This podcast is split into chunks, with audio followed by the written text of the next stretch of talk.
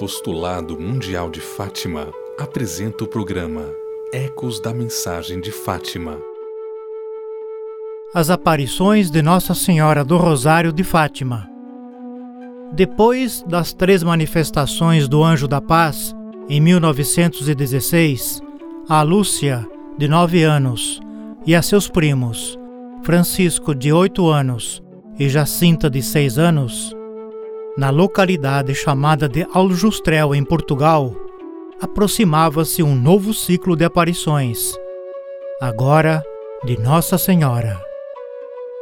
Naquela época, ou seja, em 1917, a Europa vivia o flagelo da Primeira Grande Guerra Mundial.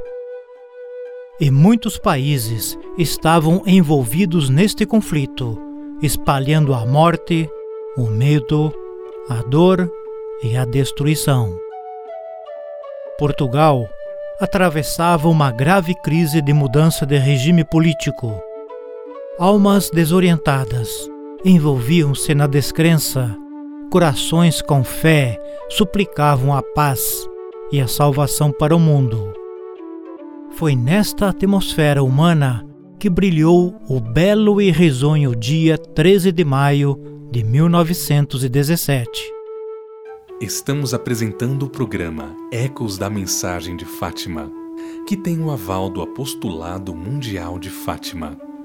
Você é nosso convidado, você é nossa convidada a nos acompanhar nesta série que traz até você a mensagem de Fátima. Envie para nós os seus comentários e as suas sugestões no e-mail ecosdamensagem-de-fátima@gmail.com. A mensagem de Fátima, na sua totalidade, consta de três ciclos. O ciclo angélico, relativo às aparições do anjo em 1916. O ciclo mariano, relativo às aparições de Nossa Senhora em 1917. E o ciclo do Imaculado Coração de Maria, também denominado de ciclo Corde Mariano relativo às aparições de Nossa Senhora em Pontevedra nos anos de 1925 e 1926 e em Tui em 1929. Em toda a mensagem de Fátima, podemos perceber a ligação direta, a relação íntima com o mistério da Santíssima Trindade. Da primeira aparição do anjo em 1916 até a última aparição de Nossa Senhora a irmã Lúcia, no convento de Tui, na Espanha, em 1929, podemos ir decifrando a mensagem de Fátima, que nos conduz à adoração da Santíssima Trindade. E o modo reto e justo de responder a Deus na fé é a adoração.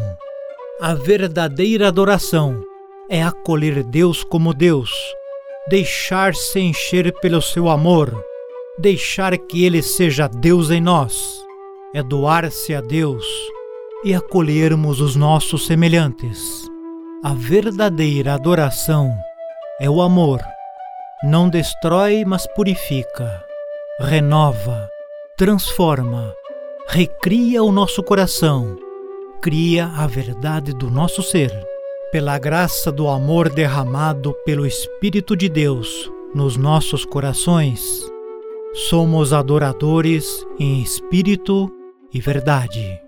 O caminho de acesso ao mistério de Deus, ou seja, a Santíssima Trindade, e a experiência do seu amor é, em Fátima, por meio de Maria Santíssima. Esta é certamente uma vantagem que não podemos deixar de valorizar. A história da vida dos fiéis e da espiritualidade cristã tem mostrado que a figura de Maria Santíssima é quase sempre a porta principal de acesso à vida da fé.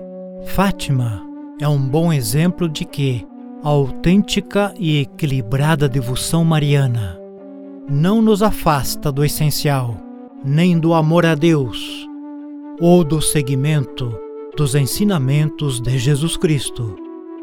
Você acabou de ouvir o programa Ecos da Mensagem de Fátima.